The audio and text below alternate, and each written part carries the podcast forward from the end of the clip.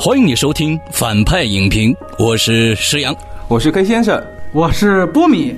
今天聊惊悚片啊，请到的是《小丑回魂》那期就回来的《鬼影人间》的主播施阳啊，这个也是真的久违了，久违了。K 先生也是百忙之中来反派啊，这个都是老嘉宾了，都欢迎。其实说是久违，但其实施阳包括 K 先生也经常在我们微信平台的耳旁风节目里面打分和做文字点评啊，所以说也可以微信平台关注一下反派影评的公众号，而且现在还有微店。哎，说个其实挺灵异的事儿吧，就是现在我们其实随着每周长节目的更新呢，在微店是每周啊卖一张碟，就一张。结果第一周我卖的是奥米导演的金棕榈影片《目击术》，没想到当时刚刚挂出这个链接没多久，奥米导演就去世了。很多人可能以为我们当时是蹭导演去世的热点来卖碟，其实真不是。如果你注意一下发布时间的话，是我的发布在前，导演去世的布告在后。赶快第二周我换了一个已经去世的导演的电影卖，你知道吧？所以你看我这就准备现在就开始铺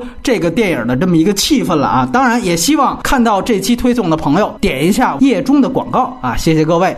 那今天的这部《寂静之地》的影片信息方面，北美分级呢是 PG 十三级啊，这个很值得强调一句。按惊悚片来说，一般都是 R 级。像我跟施阳聊过的《小丑回魂》，包括跟 K 先生聊的《湮灭》啊，都是限制级。那根据本片的内地发行通知来看，是无删减的，起码具体到分钟的时长并没有明显差差别。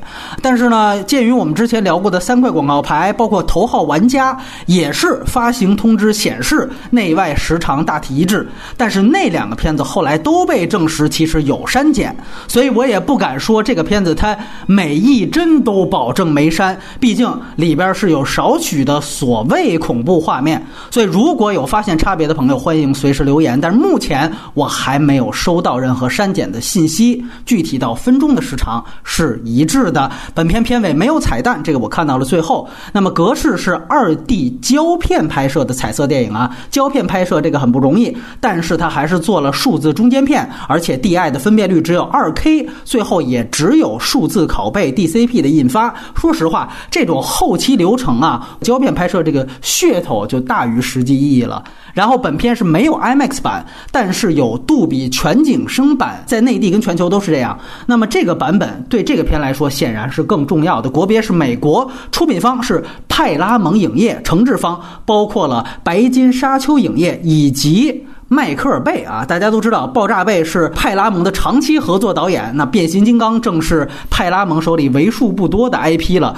那么本片没有原著，当然也不是真实事件改编，这是一个少见的非 IP、非改编的原创电影。导演其实和主演呢是夫妻档。男导演约翰·卡拉辛斯基是本片女一号著名影星艾米丽·勃朗特的丈夫。那两个人其实也在片中同样饰演夫妻，实实在在的本色出演。当然，孩子演员不是亲生的，但这个已经比这个赵涛、贾樟柯咱们说更进一步了啊！这个也是演员出身的卡拉辛斯基作为导演的第三部长片电影，此前拍摄过《霍拉一家》和对丑陋人物的检访，这个都有熟肉资源啊，和这部的类型题材差别都。非常大。那导演本人也挂名监制，而出品人之一的迈克尔贝也是制片人了。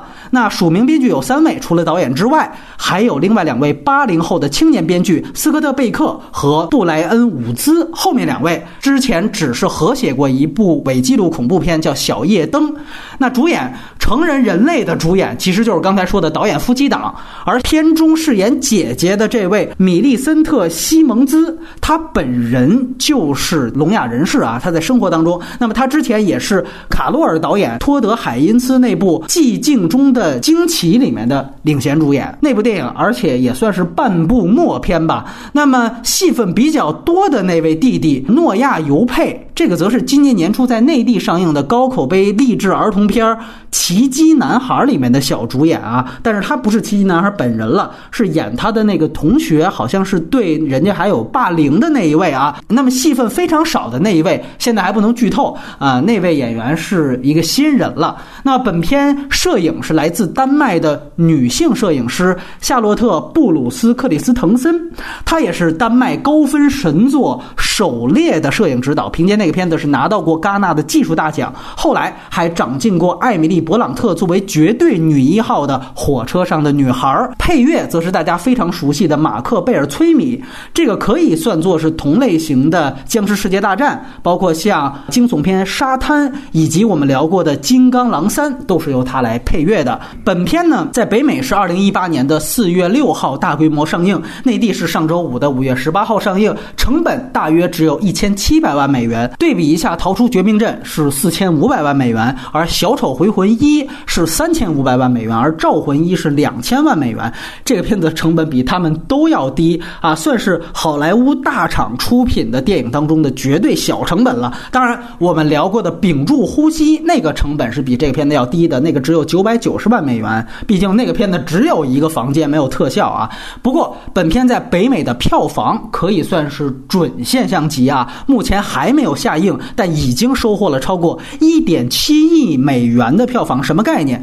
这个数字正好是它成本的十倍。当然还有分账啊，而且这个正好是派拉蒙这家好莱坞巨头，是他过去三百六十五天里面北美票房最高的一部，这个数字远高于派拉蒙以前的头牌 IP《变形金刚五》在北美一点三亿的票房，而且还会马上超过之前单体成本最高的《海盗五》的北美票房，而且甚至也高过在这个内地封神的《头号玩家》的北美票房啊！当然，它也比。屏住呼吸，八千九百万票房高了不少，所以我才说这是一个准现象级的票房表现。当然，它在内地票房就没这么高了，目前两天是在七八千万人民币左右。那《寂静之地》在内地也是没有配音版的，字幕情况也没啥好说，这都是因为本片的台词实在是太少了啊。那这就是影片信息，接下来三位嘉宾打分，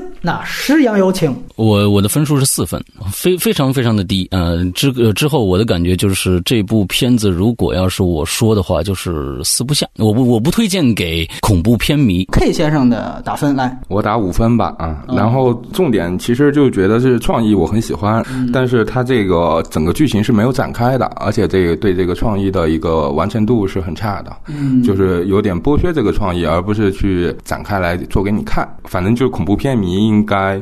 不会很喜欢这个片子吧？我觉得普通普通观众可以看一看啊。那我给七点五分哇！就像刚才我说的哈，这个是 P D 十三集啊，我觉得这个分级是非常重要的 啊，这样才值得做啊，这个非常有意思。因为北美现在 R 级化的趋势非常明显的，就像我们刚才介绍的惊悚片不拍 R 级，现在甚至超英啊说不拍 R 级，好像是不是都没什么意思了？这个就证明不以更加暴力血腥的场面来制造噱头啊，好莱坞基本现在看已经黔驴技穷了。但这个片子呢，其实它是。靠一个高概念，然后围绕着这个高概念去执行它全部的影片。那么它和时间规划局那种把高概念的给酷炫化呢还不一样。它其实是把它给惊悚化，但是在这方面呢，它也比像《国定杀戮日》啊要强一些。最重要的，我觉得是这个片子它是靠视听语言取胜啊，这可能也是本片的唯一优点。我估计之后我们可能会，尤其两位会聊到这个片子，可能故事啊在表达上都槽点无数，但是我觉得这个核心优点守住了，所以在我这儿是。及格的，再加上刚才说了，它是 P D 十三，而且是纯原创的非 I P 改编，所以这个也是加分项。我推荐的环节呢，我推荐影院版本，我觉得大家呢。如果对这个片子感兴趣，我希望大家可以去看一看，比如说杜比全景声版或者杜比世界这类音效上被优化的版本。因为这个片子呢，在内地刚才说了是发行了这两个音效强化的版本的，在对应的影院的影厅是可以听到的。尤其是内地啊，现在很多的这个多厅影院隔音其实是很差的，尤其现在这个复联三还在热映，所以如果你随便选择了一个小的这么一个影厅，那可能这个片子在不说话的时候，很可能你会。会听到隔壁传来的灭霸的声音啊，所以这个我觉得会相当出戏。那么剧透部分的外延环节，我们会抓紧时间聊一下其他最近没有上映，我们可能也不会单独聊的一些惊悚片甚至恐怖片，包括昨天刚刚出资源的这个《负重前行》，以及像韩国的爆款《昆池岩》，还有像去年也是北美神作、内地烂片的《黑夜造访》。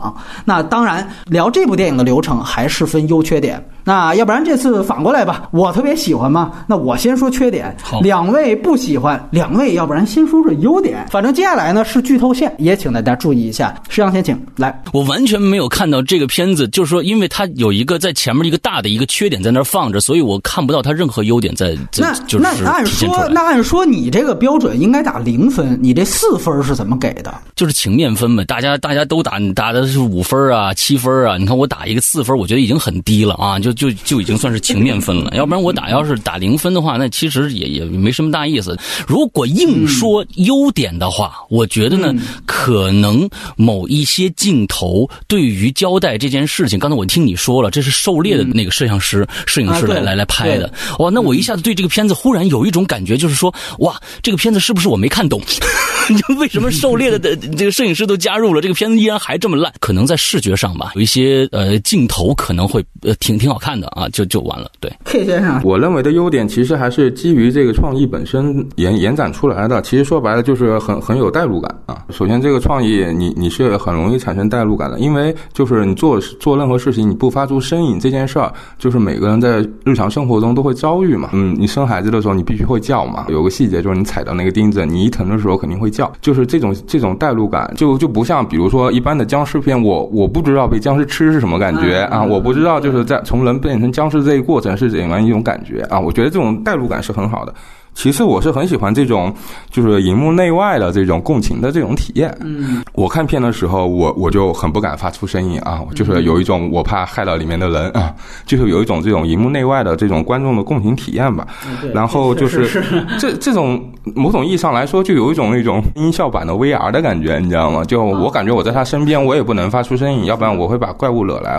但我知道我是在荧幕外啊，我怕怪物把他们吃了啊，就会总会觉得你你会伤害伤害主角啊。然后然后反正这个我是有这种感觉，我是这种体验是特别棒的啊。然后剩下的我觉得就是一些声音效果的呃音响效果的运用吧，尤其是那个失去听力的女儿的那个一些音效的那种运用，啊，包括就是可能。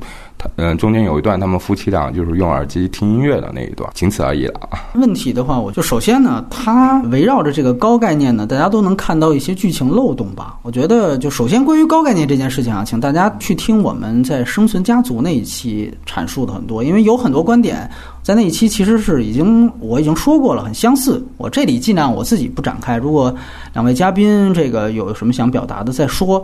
那么这个片子的高概念呢，其实很明确啊，就是不能出声儿。那么它呢，围绕这个概念，其实建立的一套视听语言，我觉得都很棒。但是在文本层面啊，这个片子对无声这个概念，它并没有特别严谨的描述，这可能是最大的问题。它可能聚焦在，比如说一来是分贝的对比，二来是怪兽的设定上。这个本质呢，和我之前说的像《复联三》，大家就是提到的那种就是能力配比的问题，其实是这个矛盾是一样的。那么可能具体来说有这么几个问题吧。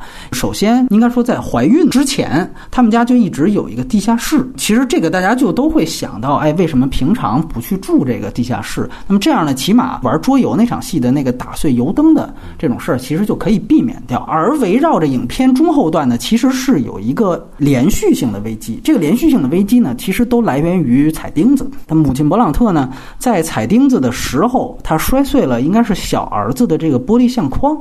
那么等于这个东西引发了后面一系列的危机，导致了父亲的牺牲，以及让女儿当然也发现了这个所谓助听器的这个必杀技啊。那么就围绕着这场危机来说，就是那它其实有这样几个点：第一就是说，我们说踩上钉子之后，这个勃朗特是忍住了没有叫的。那么它所引来怪物的这个声音呢，完全是相框摔碎。但是呢，我们可以注意到，它摔碎的其实是摔到了这个地下室的地板上。那么这个声音的分贝。到底能有多大？这个片子我说它其实是靠视听语言，就是这个影片呢，它放大了很多这个声效的响动。那在这场戏当中，其实它实际上是有一个有意的夸张，这个镜头尤其是跟着这个勃朗特的视角，所以一碎。它声音配的是一个巨响，而且很重要，就是扎钉子那一段，对观众其实是扎心嘛。所以说，观众可能你看第一遍的时候，你没有想到这个问题。但是，你比如说，大家想想这样一个画面，就是这整个是一间视野很开阔的房子。所以，如果你站在这个屋外，哪怕是离房子最近的那堆麦田的草丛里吧，那么首先这个房子肯定是关着门的。那么在这样的一个距离，如果这个房子里面的地下室有一个玻璃，而且是相框碎了，你能听得到吗？对吧？OK，你可以说这个外星人，人家声音本来这个听力就灵敏，那么。你可以对比一下，那他们在沙子上还有这种狂跑和奔跑的段落，那么这个按说也应该早就听见了。所以这个分贝在我看来是不会比你在屋外麦田里面听地下室里面玻璃碎的声音要小的啊。所以这个其实是有一个这个分贝的配比。二来呢，就是说生孩子那一段，就首先我个人觉得啊，为什么要生孩子？这个我觉得没有问题。啊，这个我觉得动机是很充足的，因为之前死了一个，那这个其实就是他们主动要的。但是围绕着孩子出生的这个动作逻辑这儿，可能有点值得讨论的。最主要的就是母亲她在浴室拍的那一猩红手掌之后，父亲有一段是抱着婴儿往地下室走，那那一段呢，婴儿一直是在低声啼哭。那确实，他也写这个怪物是发现了。在井深深处是有怪物的这个动作的，但是那个时候你会发现这个怪物啊，不再是之前那种动如脱兔了，是吧？它是也是一个慢动作啊，而且父亲在那段是没有跑的，那他只是快走，但是呢，怪物也没有追上来。那么这个其实是主角光环，还有一个设定是你没有让婴儿哇哇大哭。那这个按说他刚出生，那你这也是硬设定。我就说这婴儿他不同凡响，对吧？大宅门里边那白景琦，对吧？生出来他就不哭，你怎么着啊？反正因为他是这样，他之前他说了，他生了一个等于是聋哑孩子，那是不是说这个是不是他是不是生的这个也有点问题？我觉得这一段算是个疑问手吧。另外呢，这个男主角他从这个婴儿房里出来的时候，他没有看到也没有听到流水的声音，这个我是觉得有点扯。啊，因为如果比如说你这段是女儿没听到，那很正常嘛，她是聋哑人。但是你这个父亲上来，一来你旁边哗哗流水，这个是一个被等于是怪物之前来打翻的，它不是一个日常状态；二来就是这是一个郊区的晚上啊，大家又都不发出噪音，所以流水声按说在这个时候是会非常清晰的。那这个他没有发现，其实就是为了强扑之后说啊，怪物又借着这个流水潜到了地下室这么一个危机。那第三可能就就是父亲的死，我觉得这可能是最大的问题。那么他在文本上的这个强行感也是最强的。首先就是你在最后等于是试出了助兵器必杀技那一段，他那段呢其实证明了他这个家里啊是一直安了大喇叭的。之前的男孩又用这个火箭所所谓的声东击西过，那么为什么你在父亲死之前，比如说你女主角或者你整个这一家子都不能说利用这个大喇叭做点什么？尤其是女主啊，虽然那个时候女主还不知道助听器这个事儿，但是你完全可以用广播室里的话筒去喊话，这个一直是都可以的，而且喇叭发出的声音会比你在广播室里面自己说话发出的声音的分贝要大得多。因为如果烟花可以遮住你生孩子的惨叫的话，那么喇叭也完全可以干扰和吸引到怪兽啊。那么另外就是父亲死前怪物的这个攻击的这么一个可能性，可能最主要的就是说。大家注意到，父亲和那俩小孩儿在野外有一个短暂的汇合。那么他们发现怪物有动静之后，父亲是让那俩小孩儿先去车里，然后他没去。这时候镜头一抬，发现啊，怪物就在他头顶上，突然跳下来就打了男主，这个才有了小男孩喊爹喊出声儿，对吧？那么那段仨人从汇合到发现动静，其实都没发出太大声音。那请问怪物是怎么这么精准的就定位到父亲的？那如果说怪物那个时候都能这么听到这个父亲在哪儿的话，那么第一就是那俩小孩去车里的时候，他其实发出的声音是比原地几乎没怎么动的父亲要大的。这个为什么那边没去察觉？二来就是如果还是刚才说的，如果这个动静都察觉到了，那你之前很多次的野外奔跑啊那些段落，其实那种分贝也挺大的了。这个其实很明显就是为了强扑这个父亲。要自我牺牲啊，等于大家都说这是导演本人嘛？你也可以理解为他其实是有点给本人加戏的这个意思。你包括呢，还有一些就围绕他整个的这个高概念，大家会有一些自然而然的畅想。你比如说，它里面提到说瀑布，包括河边，你吼叫都没问题。那么为什么你们不直接去搬到这个瀑布旁边去住，对吧？反正你这个房子都是搭的，对不对？我就想，如果这片子比如说要发生在中国，那估计壶口瀑布旁边的那房子是不是应该瞬间就成为中国地价最高的房子了，是吧？啊，这个是开玩笑。而且我上来其实就想一个问题，就是说，比如说这几个人如果打喷嚏怎么办？对吧？那尤其你开始是在这个木屋上边，就是你不是在地下室睡的。那么，如果你打碎个油灯，都可能招来这个怪物。潜伏在你旁边的话，那么睡觉的时候有的时候打个喷嚏，这个应该是很难控制的吧？那么你这一年多来是完全一个人都没打喷嚏，还是怎么着？那这个其实我会去想这个事情。那包括是不是要是感冒了，那应该是不是就直接应该自杀，对吧？就是啊，而且像美国，它是一个枪支合法化的国家，这里边都有枪，这个没什么问题。但是。其实搞到消音器这种东西也是很容易的啊！我还特意让思源查了一下，他给我搜到很多直接网购消音器的网站。因为这个怪物的设定在这部电影当中其实挺菜鸡的，感觉大家是不是你拿上装备消音器的枪，然后你配上这个声音的诱饵作为引导？对吧？你比如说，我广场上找一大片空地，我调一大喇叭，然后我高分贝放那种最炫中国风那种歌，对吧？你把这些怪物引过去，然后你旁边埋伏的这种消音器的武器，你把它杀掉，这个我觉得都不需要你去发明出这种短频杀气的这种东西。我注意到它的这个设定是，这个世界已经是无政府了，军队啊是怎么一下子完蛋的？就是你按照我就是现在看到的这帮怪物的这个菜鸡程度，我有点难以接受。比如我们看到同类型的一些影片，比如无论是《世界之战》还是《克洛弗档案》，那些其实都是讲的是外星人刚刚入侵，那个是一个正在进行时，而不是完成时。那在那两个片子当中，其实军队什么的其实还在努力，包括《僵尸世界大战》也都是这样。这个是直接就是等于写废了，对吧？那么它是怎么废的？当然你可以说我这就是一硬设定，但是。只要大家稍作脑补，这个东西它其实有一点欠缺说服力，主要是在这儿啊。这个是可，我觉得可能是围绕着它高分贝的这么一些剧情的一些漏洞。第二，可能我觉得是它除了家庭和睦这个事儿呢，它这个主题表达上其实没有更多东西。这一点呢，我觉得和《因为湮灭》啊正好互补。这个片子我觉得是视听语言碾压湮灭。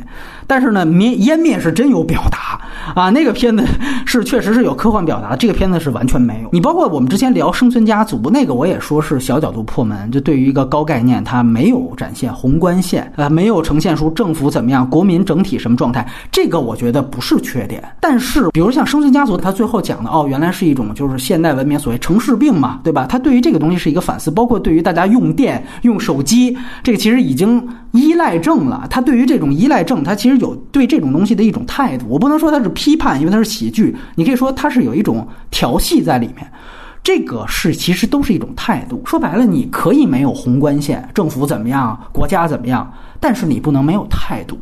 这个片子其实它整个在这个框架上，它除了父爱如山，它其实是真的没有其他的东西。啊，你包括我们再去看像《僵尸世界大战》，它其实也有宏观线。你包括各个国家对于僵尸的态度，以色列那个决策，对吧？它其实是展示了。那这个片子呢，它是用爱发电这个事儿是真的走到底了。那你最后你想想看，它的那个助听器，反而它其实为了帮助女儿去解决女儿这个听力问题的结果，反而成了一个杀器。那你最后往回倒推啊，他想说的这就是一个用爱发电的东西，用爱杀敌的东西。那这个其实还是围绕他父爱如山这种普世的东西在。那第三，可能我觉得就是人。人物单薄吧，尤其是媳妇儿勃朗特，你可以说他扎钉子那一段是因为一孕傻三年。我觉得这些惊悚类型往他身上加都没问题，但问题是，他是一个纸片人设。就无非就是说哦，最后说突然爆痘了，那是因为哦，他之前价值观说我们作为父母的就必须保护孩子。那现在丈夫死了，那我就得拿起枪来保护。但是这属于基础人设，是远远不够的。就像比如说杨幂在那《逆时营救》吧那个片子，就是无论我怎么样疯了，我也要救我的孩子。我全篇我就这一个目标，就这个是人之常情，没有错。但问题是，你观众会被这样的人物去吸引吗？如果他只有这样一个动机的话，那么其他几个人物呢？我觉得比。勃朗特好点不多那，反正父亲和女儿呢，是因为开始的那个意外，他有一个互相埋怨，到最后他有和解，这是一个弧线。那么小男孩呢，是有一个从怂炮到勇敢的这么一个弧线。你可以，你也可以说，最后他叫那一声爹，那一嗓子是一种勇敢，对吧？也想舍身救爹，顺便把姐姐也豁出去。但是有一点强行，就是说他为什么变勇敢了？你要爹在旁边说河边抓鱼那会儿说了几句，这就洗脑了。就这个东西，可能是不是有点强行？那我觉得最重要呢，其实就是这个片子它本来没有什么宏观主题。那么在这种情况下，你的人物如果只是做到了功能满足了，这是六分的嘛？我这类型片，那我个人觉得可能还是不太够，就是因为你宏观线其实你没有东西。比如说有些也没有什么宏观的东西，但是他人物就够的，人物弧光就牛逼的。你比如我举一个例子，像沙马兰的《天照》。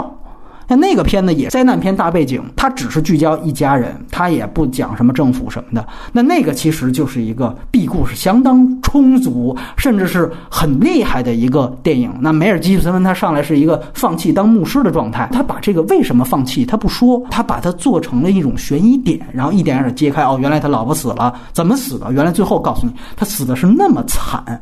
那那个时候你一下子明白哦，这个是让他反上帝，甚至也放弃信仰的那个东西，而且他把最后。老婆的那个遗言，你记得吗？他做成那个片子一个主线故事的一个反转条件，就是他梦里面说那个话，最后启示到了梅尔吉普森杀敌的方法。就这个，其实就是说 B 故事直接充当了 A 故事。那你最后灾难结束，这个人物又重新当牧师，那这个是极其充足的一个人物弧光啊！而且里面有展现人物对。上帝对宗教的怀疑，有父权的重塑过程。那这个包括最后，它其实是一个圣经预言的再现，是给人类的一个天照啊，扣了他的题。所以那个片子当然它是 A 故事基本没有，然后那个怪物做的也是乱七八糟，所以也被骂得很惨。但是那个就属于人物弧光的模板，这个片子可能在这方面它是不如天照的。所以这个我觉得是我这边阐述的它几个问题吧。嗯，那两位真正讨厌这个片子的人，我来听听你们，哎，怎么吐槽这个片子？施阳有请。这个片子我一直把全片看作一个一个非常四不像的一个电影，就是因为它的世界观设定啊，高概念这样一个一个一个东西来说，那其实我们分几类。首先，你刚刚也提到了世界之战，完了还有什么死了又回去，死了又回去，那个叫什么来着？呃，明日边缘，明日边缘，艾米丽·勃朗特。对，完了之后。他他们这些这些片子里面都有一个世界观的一个设定。首先，世界观的设定，我觉得是非常非常重要的。对一个科幻的灾难恐怖题材来说，世界观必须要一个好的设定。那么，这个外星人入侵了，那地球是为什么没有匹敌的这样的一个能力？那是科技也好，物理属性也好，或者数量级也好，这地球人团灭了，只有少数人苟延残喘。但是呢，这个片子里面直接就是说，人快死绝了。政府已经完全坍塌了。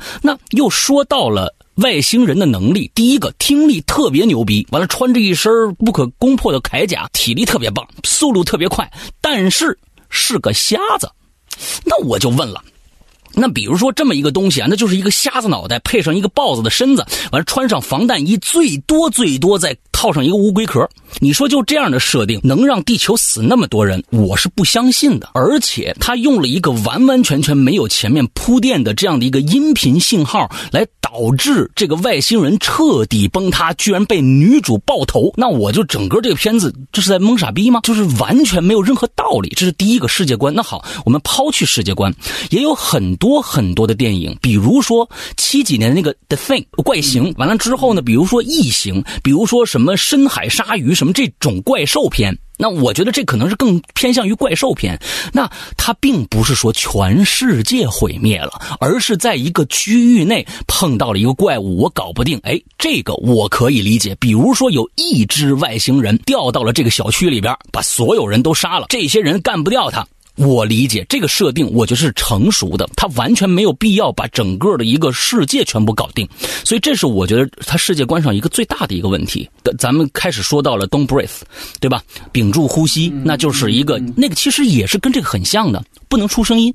呃，对，对方是一瞎子，他的听力很发达，其实跟这个片子不是一样的吗？那我们在里边也不能说话，所以我在感觉那个的设定更能让我有代入感，能带入到电影当中去。其实电影所有的过程都是一个共情的过程。那么我在这个开始的设定我就没有达到共情，那这个片子就更别说我往后的一个一些发展。那么再说人设，其实我感觉这个片子特别特别像一个什么呢？一个。五十集、一百集的美剧的最后两集，这个家人的所有人与人之间的关系，并不能让我们产生特别大的共鸣。比如说，他最开始介绍了一个最开始的片子，八十多天，地球已经全灭了，制呃政府已经全全已经不工作了，父母两个人带着三个孩子去一个药店给那个呃那个小男孩去找药。这件事情来说，第一个我就感觉第一个八十多天就能让这么一家人达到这样的一个相当于反恐的级别了吗？就是说他们能已经完完全全知道该怎么样去对付这个外星人了吗？而且哇，那那孩子们都放飞自我了，就跑啊，这个那个的。那是一个三岁四岁的孩子，你就不怕他弄出点动静吗？这不是找死吗？就这种设定，我觉得真的是不把当众的脑子当当回事儿，你知道吧？完了之后，这小女孩一个聋哑的人，在这个世界生存是最难生存的，因为她听不着声，她也不知道是否制造出噪音来了。所以，我认为这个人设也是不成立的。就这个这个女孩子自己叭叭就跑了，啊，就是父母反正也不管，他们对这样的危机完完全全没当回事儿。之后，那不让他下地下地下室，可能是不是就是为了到最后整个这个片子所谓的亲情打这张亲情牌呢？就是看到哇，我爸给我做了这么多的助听器，我好感动啊！我不开始不应该跟他发生那么多的隔阂。完再接着，我是认为这里边也还有一个重大的 bug。刚才波米说到了，就是说这个母亲又怀了一个孩子。那么好，经过丧子之痛。我承认，这对于父母来说是个非常非常大的打击。那么，在这样的一个恶劣环境中，只要发出任何声响，都会造成灭顶之灾的这样的一个声响。别说咱们现在一个社会，因为挣钱难，谈不到生死这样的一个事儿，很多人就都去愿意去做丁克了，或者怎么样。本身就是他们又怀一个孩子，就是一个不负责任的做法。这难道就是他们所谓的爱吗？孩子降临一定会弄出很多的噪音，他们没想到这一点吗？开始这怪物就就是奋不顾身就出现了，完了之后呢，两个父母在下一个镜头一年以后肚子就起来了，这之间他们俩是怎么商量的？我觉得这个是一个片子非常非常重要应该去表达的一个东西，就他们为什么要决定在这样的一个环境下还要做怀孕的这样的一个事情，再要一个孩子这样的一个事情，否则我认为这是对生命的不负责任，并不是爱。还有一些我认为是特别初期的恐怖片做法。这里边，嗯，有一个高概念。刚才咱们说架设特别好，不能出声音。但是我更认为，比如说，在一六年有一个电影叫《科洛佛道十号》啊，对，那就是《科洛佛档案》的续集嘛，对啊。但是呢，那个片子一直在地下室，它上面东西一直没出来。完之后，在底下做悬念，跟深夜造访也是一样的。我我是认为，整个这个片子怪物啊，如果说一直不出来的话，这个片子可能更美好。比如说那个呃 room 房间那个，孩子和和和妈妈在在一个地下室，完全没有其他的东西，就是两个人的对峙，是一家人的对峙，是一家人为了不能传到声音给上面，完了之后一家人的矛盾、爱与这样，我觉得这种这种表达方法我是非常非常认同。你说的是哪个房间？是那个拿影后的那个？对对对对对对对对。那个它里边是有一个强奸犯嘛？我明白，我明白。大反派嘛，对吧？对，是性变态也不是？对对对对对，他那个片子其实就是在一个。个房间之内发生的事情，他一直在底下，上面的东西有没有？你自己想，是到底是怎么回事？它是人与人之间的一个纠葛，不需要把那个怪物就就体现出来，而且那怪物做的也也不怎么样。另外一个恐怖片的非常初级的表达方式是美国恐怖片，其实我是最不看看不上的，就是这里面可算是人不说话了，音乐也没多少，我就用音效轰轰轰吧。真是它里面当当就各种就要吓你的这种东西，这个这个桥段实在是太低级了，连我觉得最应该软下来的地方，比如说妈妈费了那么。大的劲儿把孩子生出来了，两个人母子平安。爸爸找去的时候，看到浴池的血之后，他的心情是那么那么的焦急，还要吓你一下。爸在旁边那样，我真的觉得特别生硬、特别傻逼的一个一个一个设定。就是说，你那地方没有必要再去吓人了，这才是展现亲情的一个时候啊！你为什么还要拍一个血手印在上面呢？在这个里边，这种情节是比比皆是。完了之后，我觉得还有一点，整个世界已经崩塌了，那电。电从哪儿来的？不是供电厂发电，那就一定是自家发电。那自家发电那声音可突突突突那声音，外星人不在他们家生根发芽才怪呢。所以这又是一个大 bug。另外，我最恨的就是那根钉子。这女主拉一袋子往楼梯上走，这不专门给自己下套啊？你拎着一东西那个重量，完这挂一钉子上，你自己心没数吗？肯定被什么阻挡了呀。你赶紧松下手，你看看呢，用劲儿拉灯，哎，把灯把这钉子拉直了，哎，这钉子也特别来劲啊！你你你你，好家伙，贼拉直！你你你想想，咱们 想想物理的啊，你拉这钉子，它最多是弯的。它不可能拉的那么直，所以这就是生怕观众看不着我这待会儿要扎你脚啊！所以就这种的设定，在在这个片子里边充斥着各种各样的东西，所以打扰了我看所有他其他的一些，不管是好的还是呃感人的，我完全没有代入感。就是简直是这是把观众的智商当当零来看待的一个电影。还想补一句，就是说这东西这外星人特别好弄死。你看啊，在这片子里边有一个东西啊，是在这里边对外星人最大的一个干扰，就是那个那个那个闹钟，对吧？那闹钟弄得啊，这外星人已经六神无主了。那好吧，那其实特别简单，人类挖一特深的坑，完之后呢，这坑边坑边上坑上面弄一机关门，之后呢，坑边弄无数个这个闹钟，闹钟齐响，哎，这外星人就过来了。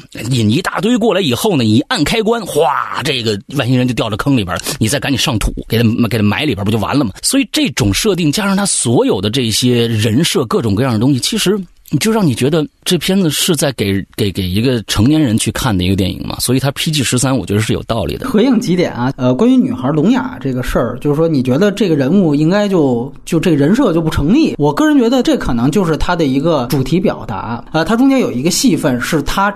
站在这个麦田丛中，然后这个时候外星人在他后面出现了，观众都知道他是听不见的，也就是说，在这场戏可能就是会这样挂，因为你听不见，但这个时候他马上那个助听器就起作用了。所以说，他可能就是把助听器埋在这样的一个人物身上，才能够构建他的这个反类型的东西出来。然后关于生孩子那个呀，我开始第一遍看的时候，我也有一些疑问，但是第二遍的时候呢，我注意到一个细节，就是第一场戏出片名完了之后，三百多天了，马上他们交代的第一组镜头，他就是在全家人都在布置这个地下室。包括在那场戏，他就已经把那床垫儿什么的就拉到那个入口那儿了，包括还在墙上铺一些应该是隔音的材料，也不是什么东西的。对，也就是说，开始他其实上来就有这么一场。这个戏只是说我的疑问点，我在我缺点环节也提到了，我就说，那你为什么不干脆全家全都住下去就完了，对吧？你就没有那个油灯那场戏了。但其实等于说，他为了生孩子这件事情，他确实这一家子很早就开始做规划了，这个是他影片交代了。二来呢，关于他为什么要孩子这个动机，还有很很多，我看那个人吐槽说这是保护措施没做好，是吧？就是说要不然灭霸得来呢，对吧？我我觉得严肃的说呢。首先，刚才我说了，就是说他丧子之痛这个事儿，确实是一个很重要、很重要的情感上的动机。另外，我觉得我想脑补一个特点，就是说这一家人呢，他们并不知道，就是说这个外星人什么时候才能完蛋，就这事儿什么时候才能完结。也许他们做好的准备是我我们这一辈子可能就生活在这样的地球上了，对吧？这是很有可能的。那么在这样一个情况下，怪物吃我一个孩子，我就少一个。那我这比如说接下来十年，没准哪天又出什么意外，那没准又有一孩子没了，或者直接妈没了，爸没了都有可能，对吧？你像最后这个片子最后结局就是爸没了，那么这样的话就是说随时可能会导致我这个就没有下一代了，对吧？可能这只能会越带越少，所以在这样的情况下，这就是人类的繁衍特性，就是说任何一个生物它都会要继续繁衍下去。那显然趁我们俩。还都在，起码我们俩大人还都在，也都没老。那这个东西再加上我有私人家庭的原因，所以我觉得反倒他在一个灾难片的情况下，因为实际上刚才提到的是，你比如我们在社会当中，我们还选择做丁克呢，对，那是因为我们现在社会那么一切大好嘛，对不对？和谐社会嘛，对不对？所以他这个确实还是反倒在灾难片下面，我觉得他这个动机更加有说服力。而另外就是你提到的那个血手印那段啊，其实他到那儿危机是没有结束的。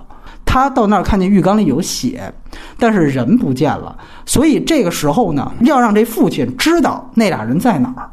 那么这个片子又不能吼，哎，说孩儿他爸，我在这儿呢，这不行，怎么办？所以敲玻璃啊，那他那一拍，其实更多的声音是配乐的声音。对，所以他这个东西，他就像我刚才最早说的，他其实是利用视听语言呢，去做了一些夸张。嗯，嗯就是这个东西，我觉得它不能算硬伤，它就是一种戏剧表现。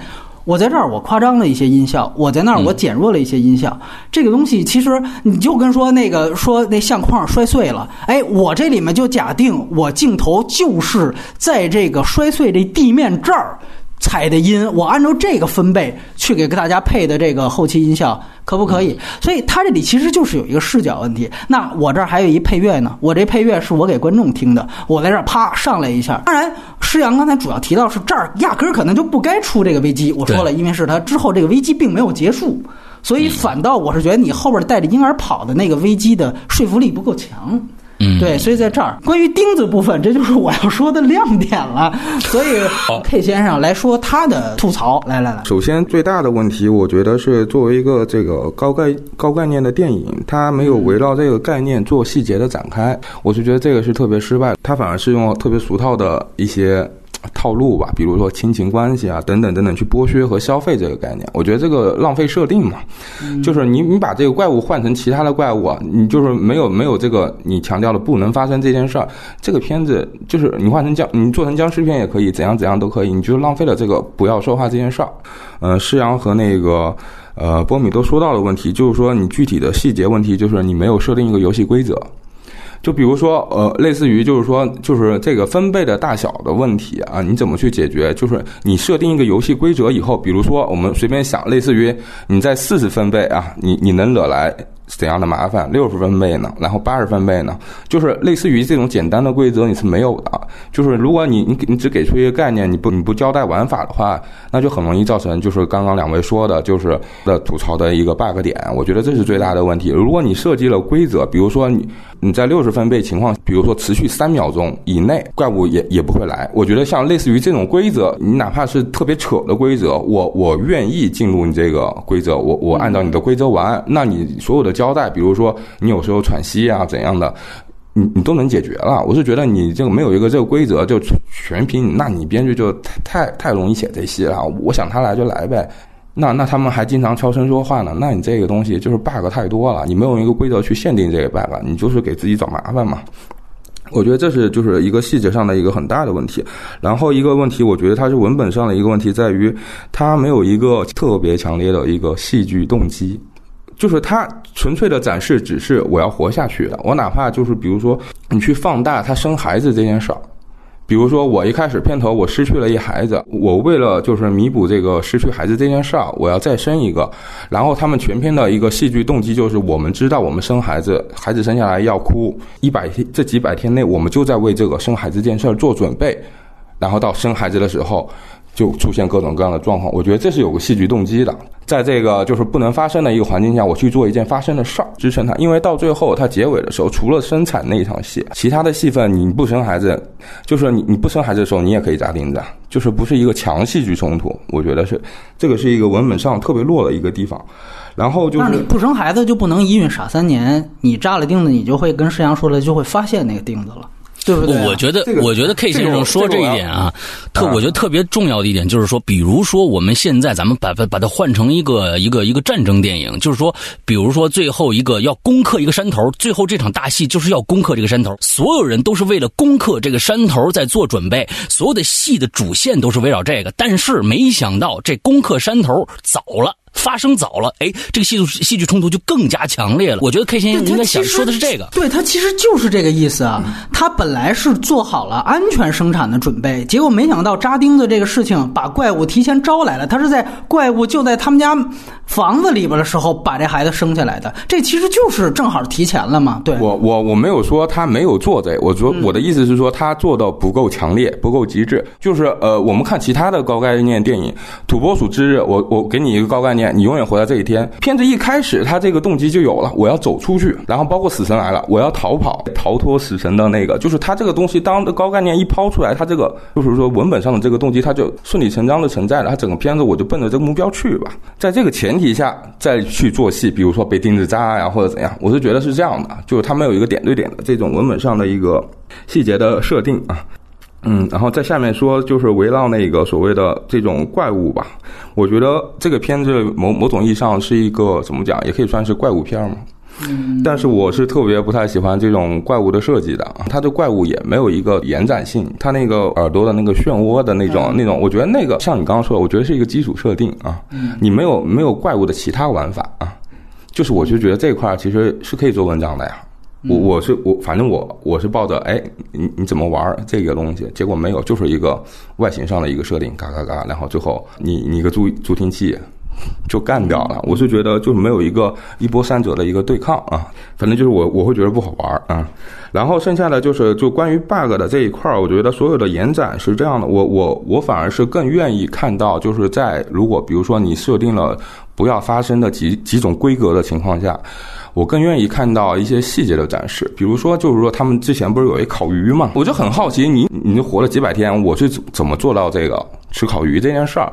然后这个包括日常生活的这种缺失，就导致了就是很多他的就是戏剧点的设计，我是特别不能接受。比如他都已经活了，他们已经那种情况下活了大概几百天了吧？啊，一年多了。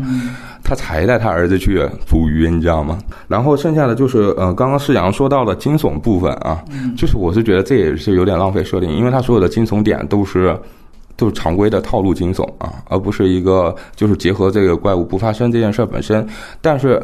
嗯，不过波敏刚刚说的那个镜头，我觉得是一个就是结合这个怪物特质本身的一个惊悚点，就是他那个小女孩蹲在那个稻田边，嗯，耳朵听不见后面的怪物出来，我觉得这种惊悚是 OK，我我能接受，我喜欢的。但是你像什么血手啊，然后刚开场那么掉两只那个田鼠啊什么的，突然哇掉下来，我就觉得这种就是你没有设计啊。首先，怪物这个事情啊，我觉得是，如果那你要是说我要是跟这个吉格尔设计的这种异形去比，那肯定是比不了。我我个人真是真是这样觉得，就是因为它成本限制在这儿。那在这样一个低成本这儿，说能做出一个惊世绝伦的怪物造型设计，可能这么多年也就是吉格尔的。异形是它那个那个爪子吧？我觉得其实有点像那个第九区里面的那种外星人的造型。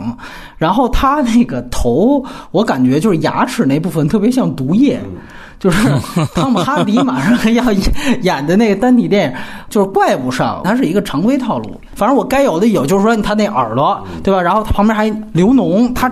算是在他这成本下，他做了那么一点儿这个生物性吧，你只能说就就就这些了。施阳刚才提到，就是这个怪物。你上来就出来，这个反倒就没劲了，对吧？就是我也是我，你记得我我把这个问题当缺点，我是在哪儿提的？我是在这个降临里提的。我就说那个七只桶，你出来之前我都特觉得特牛逼，你七只桶出来之后，我觉得这这一下你就就长这样，我一下子就就失望了。但是还是这问题，你还是得看它是啥类型。降临也一样，那我也分数我也没因为这我扣特狠。七十桶你这个说做糙点什么的。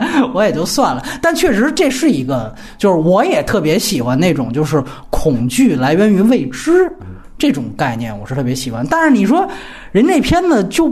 就不是这方向。那你说那个《僵尸世界大战》以后还拍二呢？那这他这肯定路子不是这种，对吧？他就是奔着僵尸来的。对，我补充一下，我刚刚想说的是，就是说我我希望的看到的是类似于，就是你有一个分贝声音的一个规则设定，然后有一个根据根据这个规则设定，呃，相适应的，比如说我有两三种级别的怪物啊，类似于就是类似于有一些那种小怪物啊，就是那种小声音它就会跑过来，但是对你可能造不成太大的伤害，但是发生到某。某个阶段的分贝会引来一个中型怪物或者一个大 boss。这个的话就不用咱们在这儿互相找几场戏的对比。你你看那场戏他怎么就引来了，这场戏他怎么就没动，是吧？对，这个确实他就会有一个。你包括你这儿设定一个，哪怕他们每个人手里拿一个分贝仪，就跟咱们这儿现在测这个空气似的。我这不是摆着一个这空气质量仪，你一旦说雾霾重度污染，它变成红色了，对吧？最后谈谈我觉得好的地方，我可以说它所有的。悬疑点都是希区柯克的遗产，所有人围绕的一个点就是刚才施阳可能最烦的那颗钉子，就是它为什么起作用？它其实就四个字：事先张扬。这个我觉得就是，你比如说大家都可以吐槽，这里面有一些低级的，比如说田鼠的那种，田鼠趴在那儿，啪一下给你咣，然后来一下，这个东西就是最低级的那种吓人的桥段，就是什么都没有，然后突然音效变大，哐一下，但是反倒。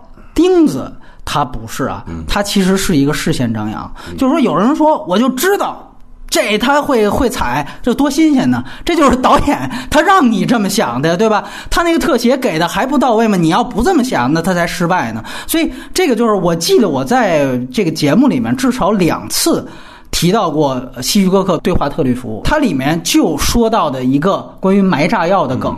他就说这个一哎，对二流导演就是说，突然这人走这儿，咣，这炸弹炸了。说是一流导演是，我就先让观众知道这儿埋了一颗炸弹，我把这炸弹埋好，然后这个桌子放在这儿，然后这个时候男女主人公走到了这张桌子这儿，他们不知道这桌子下埋着炸弹，然后我把这倒计时告诉观众，然后这男女主人公说的这个话，无论多无聊多没劲，观众也会提心吊胆。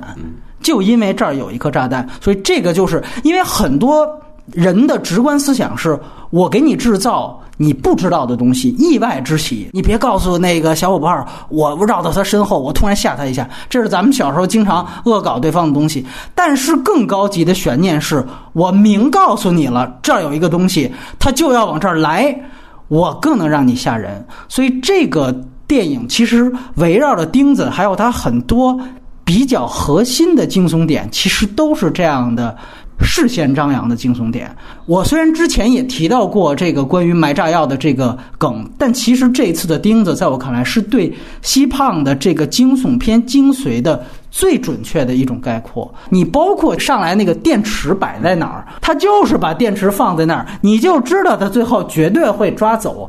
他的所有这里面的从前往后都埋了这样的东西，而且。他其实这里面表现出的就是一种导演的这种，就是我不着急抖包袱。你看他开始拿电池也是，就是说不是马上就想，是我先照他们出来，然后我给几个外部这小镇的这空镜头，是吧？你看还有俯拍的，我哎交代一下这东西，完了不慌不忙，包括大家像那个走进荒野一样，对吧？背着包，然后再行军的走到那桥上，给了很多非常不慌不忙。完了之后。这后面才有一个响动，而且我觉得他那段呢动作设计是后来你看第二遍的时候是能看出比较有意思，就是其实能够有机会去救这个小男孩的，离他最近的是那个女孩。但恰巧这个女孩是聋哑的，所以你当你知道这个事儿，你再去二刷，你再看开头的时候，你就能明白他最后为什么这么巧这么寸。那你也能够就明白哦，为什么后来其实这父亲对于这女孩他有一层责怪？为什么我得还得再来一个，对吧？你就说钉子这场戏是不是能拉的那么直？这个是大家见仁见智。但就是说他拉直之后，他马上下一段衔接的戏。是父子俩在瀑布的对话，就这个其实你就显示出来他后置惊悚点，而且我觉得他这很有意思，就是说瀑布那场对话呢，其实他关于的是他丧子的这一部分，就是你不能埋怨我姐姐了，然后马上那边再回去切母亲勃朗特，也是切他怀念他的这个小儿子，所以呢，他才拿了那玻璃相框，才有了他扎钉的那场戏，就是他所有的矛盾，所有的点，哪怕是危机，其实都跟开场的这个丧子是有。有关系的，就这个东西吧，我觉得它是叙事效率的一种体现。在外部什么世界观这，我觉得大家都看到问题了。就内部，它其实是自圆其说的，就是为什么后来有这些种种的危机啊，都是因为我开场这个东西。而开场，我因为现在的这个惊悚片，有的时候接受不了前五十分钟什么都没有。就原来希区柯有些片子是这样，上来五十分钟纯铺文戏，现在观众这个观影节奏接受不了，所以我上来必须要给一场。简单来说，就是为什么他们不能说话？说话。的代价是什么？这代价足够狠吗？儿子没了。但与此同时，哎，我后边这东西也跟前面的这个高概念展示是紧密挂钩的，所以这个你包括跟钉子串起来，你包括说呃瀑布那场，我们确实觉得它有外围遐想的这么的一个脑补了，就说服力不够。但其实它有另外一个很有意思，就是你看它也是镜头语言给的，恰巧是等于瀑布挡着这个小男孩喊的这个脸，然后在这边，然后这个时候他把这音效给降低了，这场戏恰巧就和后边流水。了，然后怪物潜到了这个婴儿室，完了之后，艾米丽·勃朗特怎么就呼吸逃过去了？他其实后来是退到了那个水帘，他那也形成一小水帘洞，等于哎，其实他其实这里面它是有一个镜头语言的这个逻辑关系，就是你在文本上它就是欠缺说服力的，但是它这儿有一个镜头的互文，所以为什么我说这个片它是视听语言的胜利？它在这儿。就是说，他所有东西他都是用影像来给你表达出这个东西。你包括很多人也说，那颗钉子他为什么后来没被拔掉，扎了之后也没拔掉？二来就是他为什么没第二次扎人了？好多人觉得这是 bug，我觉得这个也是导演故意的。他就是悬在观众头上，等于是一把剑，对吧？后面他好像那个妈妈提醒了一句，说：“哎，这儿有个钉子，你们小心点啊。是有这样一动作，反正他很有意思，就是说他后边他也没拔这钉子，完了呢，他也不解决这个事情，他这个其实就是故意给观众看的。这个东西就也是我这么一个小小的钉子，我基本上撑了这个片子大部分的悬疑点和惊悚点，就这个的惊悚效率。反正你要不买账，那就全都作废了，就跟施洋一样。但是你要买账，这惊悚效率从头到尾这一样使四遍，对吧？这东西我觉得确实是让我觉得很惊讶的一件事情。我插一句啊，我是认为希区柯克的很多很多的，因为悬念大师，他很多的剪辑方法或者是情节设置，已经其实是被好莱坞完完全全认可了。也就是说，刚才钉子这场戏，在各种各样的好莱坞，不管什么类型，甚至喜剧里面都会被是一个被用烂了的一个情节。就比如说这儿设置一个东西，我告诉你，哎，只有观众知道哦，这儿有一个东西，外面人可是不知道的。完了之后他们来了，那你甚至《疯狂石头》里边都有都有这样的情节。那为什么在这部片子里，波米你觉得他这么的牛逼？那是因为那些电影呢，它的核心概念不是不能出声儿，这个东西我觉得是它挺关键的一个事儿。当我的高概念就是这个东西的时候，我铺这么一个，它功效很高，恰巧它起作用，对于我来说，我觉得它就是不错的。这里边其实大家共识的一点就是，生孩子时候那孩子哭了怎么办？但在这里面其实根本没表现，就这孩子到底哭了没哭？他就是他哭了，他其实就是，它其实就是烟花嘛，对吧？你记得吗？它其实这是同步的，包括它生孩子那个艾米·勃朗特那声叫，其实也就是说，它应该叫的时候同时生出来。那也就是说，在这等于是这一个时间段内，那边都有烟花去铺着呢。对吧？这个我觉得它的槽点，就像我刚才说的，它只能就是说，那你对比为什么你这块声东击西了，你其他地方没有？那显然是我觉得是他原来计划，他因为他早怀孕初期他就已经布置好了这婴儿房了，所以他原本是打算踏踏实实在这婴儿房里生的。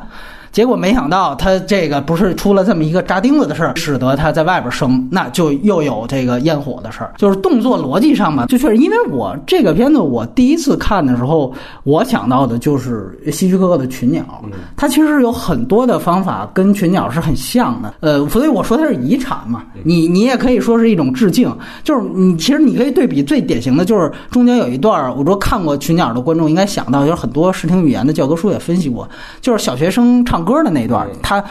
也是无比放大了那个小学生唱歌的那个声音，就是当时也是，就女主角已经觉得哎，群鸟可能要进攻，因为那不是第一次了，她有警觉，所以她啊，按照那个婆婆的话，她就去了，去到学校，然后到学校的时候，小孩在合唱，一片祥和，然后他一个人出来的时候，给了一个镜头非常静，就是外面密孔级的群鸟就在那个架子上，但这个时候他配的那个音乐还在唱歌，对，这个时候就是说我已经提前给到你观众这个。非常大的惊悚点了，然后这个时候女主回到教室劝说，还跟那老师还说了半天，然后到最后学生撤出，突然被这个群鸟攻击。其实你现在再去看那个戏啊，就是真正攻击的那一段挺没劲的，他那个群鸟特特效你现在看就已经非常假了，但是你觉得还现在看还挺津津有味的，它能留下来的东西就是攻击之前，反倒是他掉的那个悬念。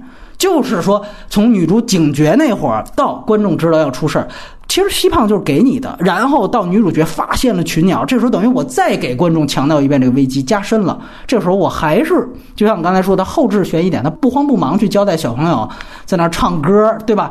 这个时候说白了就是什么时候攻击呀、攻击场面怎么样，这反倒无所谓了。我印象中，他那个他在外那女主在外面抽烟的时候，那一场戏大概得他妈一分钟左右啊，特别长。啊对没错就是一直不断的切那个电线杆上的鸟，没错，不断的多，不断的多，不断的多啊就那场戏印象特别深刻确。实是，就是这是他最拿手的东西。包括到后来，你记得，就汽油早就给你汽油在那个路边儿已经都泛滥了。然后这时候有一大哥傻帽儿的出来，完了之后。哎，还点烟，还特潇洒啊！噔噔弄一雪茄，把那打火机掏出来。就是当我已经把汽油给你的时候，就是他点烟怎么潇洒？这个时候观众其实都完全进入状态。其实你现在去看呢，他那个衔接也不是那么流畅了啊。就是你现在，而且尤其是现在剪辑节奏加快了，但是呢，你能明白希区柯克的意思。毕竟他是等于第一个玩这个呃东西的，所以他有些生硬，这个是情理之中嘛。之前没有人这么做，而且我。我觉得挺有意思的是，因为我是二刷了这个片子，然后我觉得所有高概念电影，我在《生存家族》里我就强调一点：高概念电影，你觉得它真正是不是就是说牛逼，还是说傻逼？就是说，我觉得有时候第二遍看、第三遍看，其实挺关键的。这个观感，就是因为第二遍的时候你是知道了这高概念了，你再看。你还觉得有没有意思？你比如说像时间规划局那种，我真的第二遍看，我就说您还有什么新新鲜的？我全都知道了。所以这个东西就就有的时候会会往下掉。但这个片子就是我这些东西你无声概念知道，但是由于它有这个所谓的视视听语言在这撑，所以我觉得第二遍看我还是能带进。这个我也是，我就坚持给一个比较高的分数。然后第二个觉得挺好的就是它声效。确实是在这里面做的非常非常棒，而且这个其实确实是一个声效大片。原来我们老说好莱坞是大场面，是视效大片，这个片子我觉得也算是它一个另辟蹊径，就可以让它画面做的不那么儿级的一点。就是说我的所有的恐怖点吧，也是围绕着声效。这个也就是又陷入到了一个经典还是老套的讨论。我们知道影史里有一个很著名的一句话，就是有声片发明之后。才第一次出现了无声，就因为之前的电影都是默片，所以你怎么写无声？你没法写无声。当有声片出现之后，才有无声这个概念。所以这个就是所谓有声片的价值所在，呈现是非常好的。就像刚才 K 先生说的，他开始交代给观众，女孩是聋哑。完全是视听语言，几个在超市里的正反打，所以这个也是我又回去说，石阳刚才提到这个问题，就是你在文本上你觉得这小孩在那儿不断的跑，他是不是应该早就？但其实他这有一个视听语言的作用，就是他用小孩的不断的跑的动，要去反衬小女孩这儿，因为一给小女孩反打，这个声音是立刻没有，而且他也不是完全的静音，他是就是那种不起作用的助听器的底噪。就我们说是底噪音，在这样的情况下，它必须得有这么一个正反打，是声音的正反打，就这边动，这边静，这个东西我觉得是一个相当体验它视听语言上的东西，我觉得很好的。包括刚才我提到，它放大了所有的声效，包括。电池后来的那个航天飞机的响动，包括那个油灯的打碎的声音、相框打碎的声音啊，以及我觉得其实最好的那个是，就谷仓有一个那个 就是摇摇欲坠的那个门板，那我觉得做的最好的，就是那门板嘎吱嘎吱这么一响，哎，你能明白那那怪物它一开一合是一个半音，那点我觉得挺有意思。因为你一开始它掉下来一块门板，它是掉在那个谷仓的那个谷堆里，它没多大声音嘛，所以你要觉得那不够。它那还来一个，就在这块儿，他的这个分贝说服力，我觉得是有的。所以我觉得，就是说，我们现在因为还是那句话，你退回到讲，就是无论是 R 级画面，还是现在大家都强调是 IMAX，就这种画面的东西，就这个片子呢，我觉得我肯定它有的时候就像我肯定，比如说像就是国内的好多片子一样，我就是它某种上是稀有，这个视听啊。和那个去年有一部不知道两位看过没，叫《极道车神》。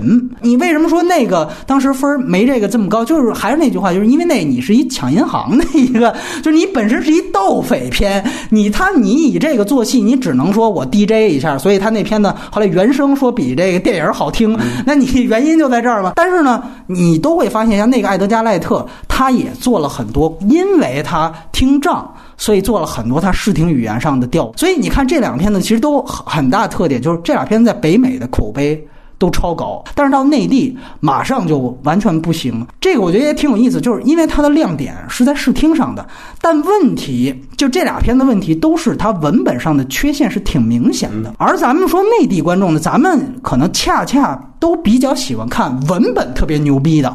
然后对视听呢，电影感呢，其实没那么在乎。你像反过来，我给你举一个例子，就是《看不见的客人》。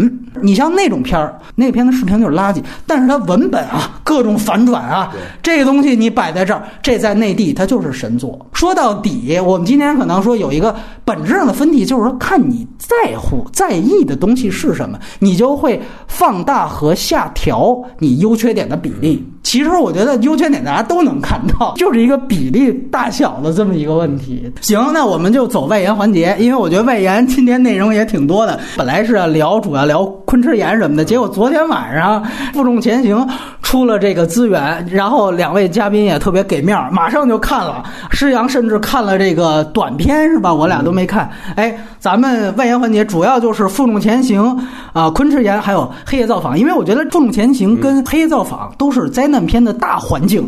但是都没有宏观线，就都不交代说总统怎么了，哎呦那个首相怎么着了，都没有这个，只是聚焦一间房子啊，一家人或者是几家人就完了。所以我觉得这个也可以哎对比着聊一聊，很有意思。来，先聊聊负重前行，这样，嗯。呃，负重前行，其实我对比了短片和这长片。完了，长片这个，我觉得呃，他对人物的刻画，当然最重要的就是他把整个的人物还有好几条线摆在这儿。其实我觉得这里边最呃最关键的就是他扩充的，并不是爸爸和小女孩、小女儿的这这这个一单一线路，而是还有好几条并行的这一条线路。那么这一条线路体现的是各种各样的人物心态，在这样的一个大背景下，其实这个大背背景，我是认为是现在从十五年前，甚至从二十年前，《生化危机》游戏出现以后，这个大背景已经逐渐被世界的所有的观影，也是过这个看电视剧、玩游戏的人已经完完全全接受了。他已经完全不需要交代一个这个病毒是怎么来，只要说这世界上已经全都是僵尸了，所以大家也不去在意总统怎么回事二十八天后早就有这样的铺垫了，有这样一个大背景，他不需要再去深入的介绍一个规则了，它的规则已经有了。那么在这个样下面，这种相类似的剧里边都会讲一件事，其实很多的剧都是大逃杀，就是我怎么逃出去。而我认为《负重前行》里边，它讲了好几条线，比如说政府，其实它里面已已体现了很多政府与人之间的矛盾。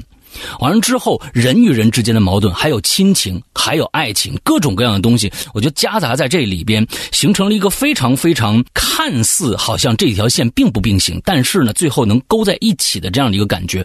我觉得这是这个片子成功的地方，但是也有 bug，就是感觉我看了短片以后，其实他只介绍了一个事儿，就是我被咬了。之后我要送孩子，对对对对对，我要送孩子。完了之后怎么送孩子？其实这个就是在片子里边只用了最后一到两分钟才体现的，就是前面挂一一滩烂肉，完了用一根杆支着我往前走。短片里那个是主线，就是往前走。长片里边，我觉得有一个 bug，就是他的爱人被咬了以后，很快的就已经变成了僵尸，而马丁是真真正正撑了四十八小时啊，将近最后才变成。个对他那个是有一个铺垫的，嗯、就是说他交代说，如果那个人是失血过多。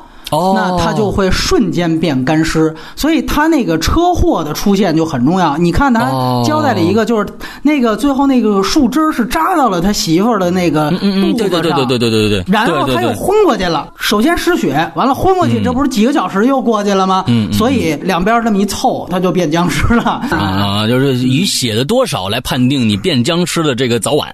对，虽然说这也应该弄一个这出血量的这么一故事就好。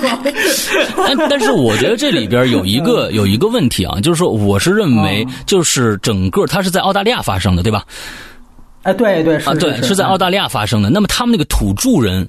也是，其实是在这个世界的新兴人类啊，这个新兴人类的戏份，我觉得可能在这里边，如果表现的更多一点就好了。就是说，呃，那老太太跟他说：“你千万不要碰到这些人，这些人对你不利，因为他见到你可能就把你弄死了。”但我觉得，其实这一帮人在这里边的作用可能被降低了，而且其实这帮人是一个非常非常着重要的一帮人，因为那个小孩，那个小姑娘，我看着一直像一直像小子，根本看不出是姑。娘来啊，那小黑人，完了之后呢，他其实跟这帮人是有矛盾的，而他的矛盾点没有被激化出来。其实有很多的亲情，各种各样的表现，已经在一部美剧叫《行尸走肉》里边已经被用烂了。其实我觉得《行尸走肉》为什么是成为一个这种僵尸片的电视剧的一个呃，可能是最高典范，就是他在描写人性的时候，描写人与人碰到这些这些极端事事件发生的时候，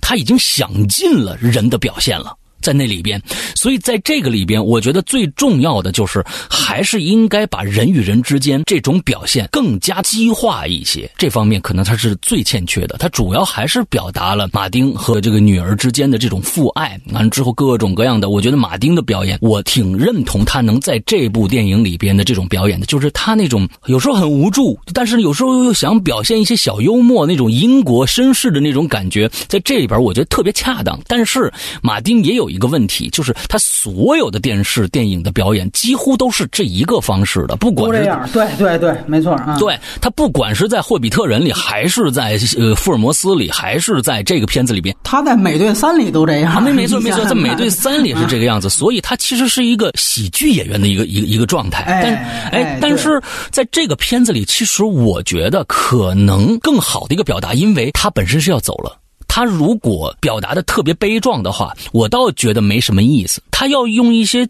小幽默，倒能增加更多对这个人的一种反着的这种感情。我觉得在这里边表演是对的。呃，如果你给这长篇要是量化成十分，打个分呢？可能我会给六点五分吧。我们听听这个 K 先生。嗯，我我加了零点五的那个私人感情分，就七分吧。首先就是跟先聊他和那个寂静之地的一个对比吧，就是感觉就嗯，其实说白了，就寂静之地是一个理理科生，然后那个负重前行是一文科生啊，就很简单啊，就是他的文本性上的一些呃东西，就是特别的嗯，就文艺青年嘛。就负重前行，它设定上有一个特别好的一点，就是我特别爱看的一一个原因，是因为它首先它的设定是有一个时间线。限制啊，就我四十八小时啊，这点是一高概念，其实。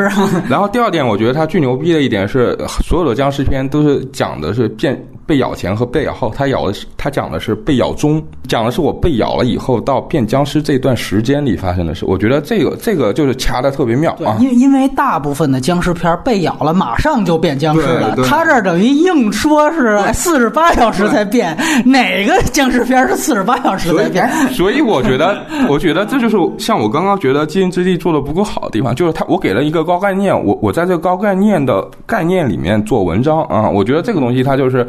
至少是说怎么讲，不管做出来你喜不喜欢嘛，我至少是去把这个概念给最大化的利用了啊，这个东西就是特别踏实。我我刚看豆瓣上有人说特别逗，父爱如江，就僵尸的僵的特别逗。但是我是我是觉得父爱之外，这个片子里其实做了一些怎么讲，有一些对比性的东西，就是我觉得还挺好玩的，就是类似于就是他和那个土著小女孩，就是他们对待僵尸的这个态度啊，一个是相信科学嘛，但另外一个是相信。仪式和就是灵魂啊，这种这种传统的这些东西，还有另外一方面就是刚刚世阳说的，就是我们一个就是说白了，就是说的夸张那个简单点，就是白人和土著的一个对立啊，人种的一个对立，包括可能你细化的话，就是我要守住土地啊，你你们要开采天然气啊，就是类似于这种就是比较细化的一个物质对抗吧。然后包括就是还有里面的一个生死观的一个讨论啊，就是那一家被咬了以后，我们全家一起死自杀，就是。马丁是我被咬了以后，我得让我女儿活下去啊！就是这生死观也有一个对立。我是觉得这些小细节的这种设置，就是它文本上，嗯，当然你也能感觉到，就是特别文科生的喜欢的那种对立。因为这种某某种意义上，大家都死了，再去聊这些有意思吗？就是我们最最简单的，不是其实像那个。那个白人反派一样，就最重要的，我们是要活下去啊！尤其是那一家杀完了以后，爸爸还专门赶上来把自己开枪，完了给你留两颗子弹，那一段我觉得挺挺有趣的。那个细节确实也挺好的。然后我个人就是，但是我觉得也有点多异性，就是因为按说如果他自杀了，福瑞曼过去也能拿。我想的是，就是已经天人交战的那个时候，他可能已经变成丧尸了，他往这边走，然后他又有点意识到，我操，我得自杀，然后这个时候再走到一半的，我觉得这可能有有多重解读的啊。对，就跟马丁要变。僵尸前就是看到了一堆肉，然后又看到都贴上去了，对，然后然后看见那，对对对，我觉得那个确实是。然后然后我个人就是反正很喜欢里面一些细节吧，就是之前跟波米也聊过，就是就是那个他变成僵尸以后，那个土著小女孩给他喷一香水，让他闻到最后的味道，嗯，闻完以后再把他干掉啊，就是这种就是特别仪式仪式性的东西，而且特别符合小女孩那人设啊。就你们土著不都是讲究仪式吗？那你你们是白人，你们不接受我们的仪式，但是 OK，这种亲情是共通的，让你闻一下你妻子最后的味道。这个片子来的恰逢其时啊，我觉得特别适合对比。嗯。这片子我给四分，就是，哎，我觉得这个就是我们互相就看一下，其实期待点在哪儿。首先，我昨天晚上看的，做我反正是看睡着了，然后我又起来，哦，哪儿没看完，我再重新再补一遍。就结合《寂静之地》来说，尤其施阳提到的说，哎，为什么这个片子它没有这种宏观线的交代？你刚才提到二十八天之后，其实更早是就是《活死人之夜》啊，我们说刚刚去世的乔治 ·A· 罗梅罗，他最早确立的。僵尸片标杆，这成为一种主流文化了。就是说，我一旦定义说，我这个片子啊，反派或者说这里边的最大的天敌是僵尸。我就不用再铺垫其他的任何东西了。这个在我看来是我不太瞧得上这一片的，就是它其实省事儿了。对，然后大家也不会质疑。那你现在返回去看《寂静之地》吧，你只能说它费力不讨好。就我生编一新的，我不跟你们这个僵尸这种东西套。这个时候他一定就会招来质疑。操，那你这新的你合不合理啊？石阳刚才说那对，但问题就是在于他新编的，你这在附中之前行这儿，哎。我这早就有了，你就挑不出毛病嘛。但是吧，他又有投机的一点，就是我跟我其他僵尸片又不一样，我把他那个变僵尸的时间我给改了，我改成四十八小时。你这在我看来，你这就又用人家的宏观设定，然后你偷鸡了，你又把这个高概念给改了，所以这个在我看来，它所有优势是这么产生的，这是一种特别鸡贼的行为。就这，首先就是我在这儿我就不不太怎么认。其次呢，刚才大家也提到了，咱们对这个寂静之地的客观畅想，就是说你这个整个宏观线军队怎么没的？我也想到这篇它有很多你可以执行的。你比如说这土著的他已经可以遥控他这父亲了，包括后来这马丁弗瑞曼，这就是他短片里一高概念嘛，像。刚才世阳提到的，你看他最后其实是拿这马丁福瑞曼这活死人当了一个牲口用，他其实是做记。看到这个东西，我其实是眼前一亮的。K 先生不是提到说，在这寂静之地，就是你把生孩子这功能性你没给放大。在这里，我就想说负重前行。你这要是通篇，我们说我展示一世界啊，就这些土著人、澳洲原住民，人家拿这东西，他们已经当马骑了。我操！我展现一图景是一西部片大家都骑着他妈活死人走，这他妈多牛逼，对吧？这个东西多屌，这是你的整个世界观的畅想。这东西没有，你最后你是扣在父爱如山那儿带了这么一下，那我觉得你这东西。你是有，就跟就跟你说吐槽这寂静之地，你生孩子这这是有，但是我觉得不够。哎，我这里我说他这就是不够。那我觉得是不是这片子应该是因为这个《Cargo》这个故事的续集就应该是这样了？他们发现哎可以这样子，完了就续集里面就都齐上了。我跟你讲啊，这个《寂静之地二》已经定档了，也许人家二 所有就是宏观线了这种东西。大家提到各种 bug，那我觉得这片子，哎呦，我觉得这 bug。我觉得比寂静之地还多，就是你开始吧，就是那个船那块儿，就是短片抻长的一大毛病，就是他故意兜。你看啊，他其实就是想讲的马丁弗瑞曼他被咬了怎么办？但是这个长篇呢，他为了抻这时间，他开始不是他被咬，但你别忘了是他先去那船上的。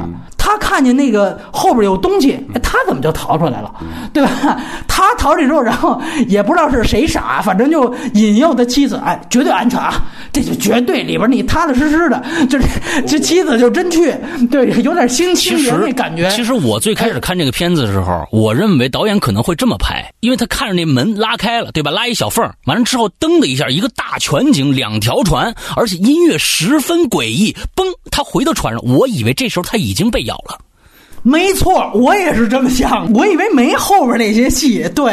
然后可能，比如他到后边某个关键点，比如甚至是，比如说到那个，你记得就营地，就是那个抢了一女人的那儿，可能是不是？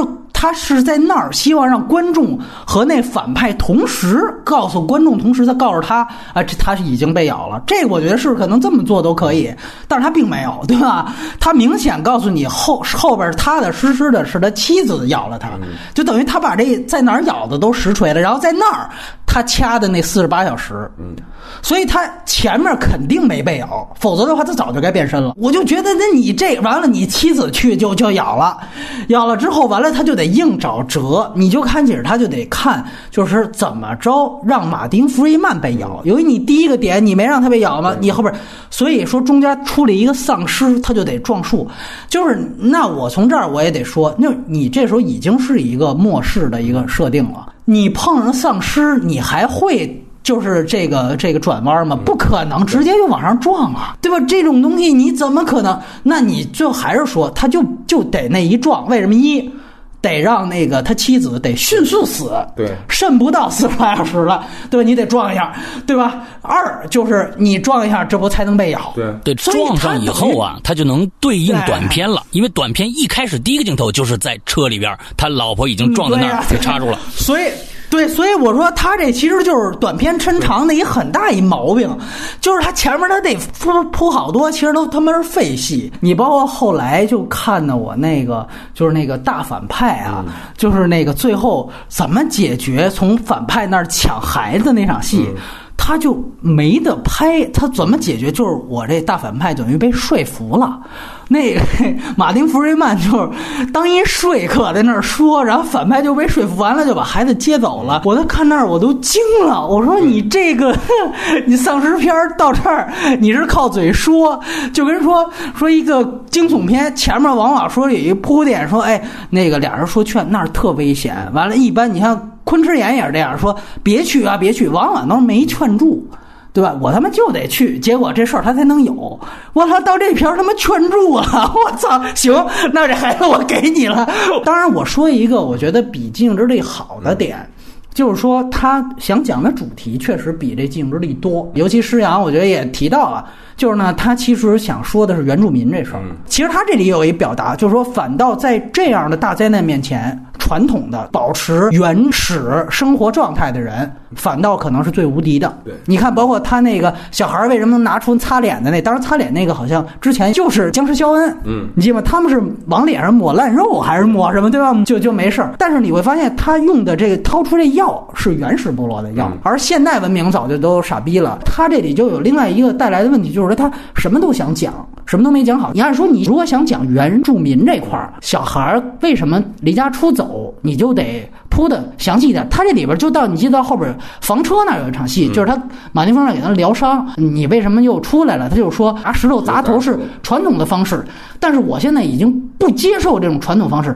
完了，你最后又回到部落，就是你为什么先不接受了？后来你又怎么又回心转意了？你这也很糙，因为你的主要试点是在福瑞曼那儿，所以说他这个东西，因为他想讲太多，他就等于是就全都没铺开。完了之后，咱们就过到这个昆池岩，这我觉得可能是更大的一个讨论点啊。韩国的现在的每个片子都是大的民间热点。施阳来谈谈，先也是量化打个分五分吧。我觉得就是一网红电影，就是在网上给炒起来了。这个片子里边啊，唯一的我认可的这五分给到什么？就是所有的伪纪实里边，他们好像都没有解决一个问题。已经他妈的你已经活不了了，你还拿摄像机干嘛呢？这件事儿是我看所有有违纪实里面我都会在想的。就是说，你命都不要，你还他妈在那儿拍呢？什么都能拍得着。这个片子完美解决了这个问题，因为所有的机位都是固定好的，不管是人身上的，身上的，对，不管人的还是四周的，